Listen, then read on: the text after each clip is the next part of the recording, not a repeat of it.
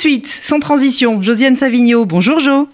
Bonjour. Eh bien alors voilà, tout ça est enchanteur. Donc euh, je ne veux pas empiéter sur la revue de presse d'Annette, mais je veux absolument vous signaler un article de Libération d'hier 22 avril qui a recensé 99 librairies dans 52 villes où on peut commander déjà et venir chercher ses livres. Bien sûr, il faut commander à l'avance, vous savez, c'est le fameux click and collect.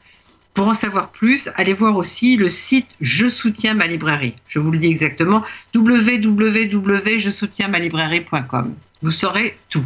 Alors, je vais vous parler d'un roman qui aurait beaucoup plu à Georges Brassens parce que c'est un éloge de l'amitié. En fait, c'est un roman que j'ai ouvert à cause de son titre, Chicago. C'est une ville que je connais mal, mais qui me fascine. L'auteur de ce roman, je ne la connaissais pas. Elle s'appelle Marion Richez, elle a 37 ans, elle est professeure de philosophie, elle a publié son premier roman en 2014 chez Sabine Vespizer, L'odeur du Minotaure. Malheureusement, je ne l'ai pas lu.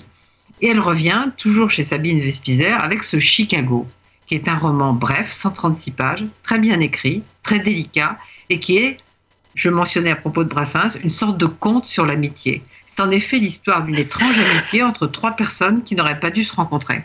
La première, Ramona, elle est prof, elle vient enseigner à Chicago pour une année.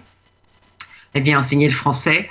L'université, ça lui plaît pas tellement, cette université où on peut pas poser certaines questions parce que c'est pas politiquement correct. Les, les, étudiants sont acharnés au travail parce qu'ils ont payé tellement cher pour être là. Elle, elle voudrait voir Chicago autrement. Alors, euh, en effet, la ville est aussi un personnage du livre.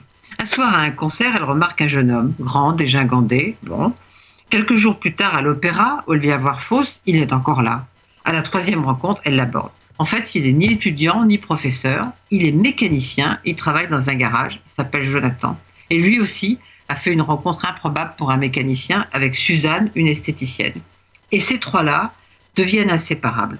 À Noël, Ramona doit retourner à Londres voir son père elle lui parle pas de ça parce qu'elle sait qu'il va lui reprocher de ne pas fréquenter des universitaires, mais un mécanicien et une esthéticienne, vous imaginez. En janvier, cette amitié à trois reprend, mais on sait qu'elle est menacée parce qu'elle était Ramona va repartir. Suzanne, l'esthéticienne, je ne vous en dirai pas plus parce que c'est un personnage mystérieux, il faut aller voir qui c'est, très séduisante. Et Chicago et cette amitié, c'est une sorte de parenthèse enchantée dans la vie de ces trois personnes qui, comme je le disais au départ, avaient très peu de chances de se rencontrer. C'est en effet la merveille des rencontres improbables. Et c'est la saveur de ce livre, ce Chicago de Marion Richez, chez Sabine Vespizer, que vous pourrez peut-être commander en click and collect.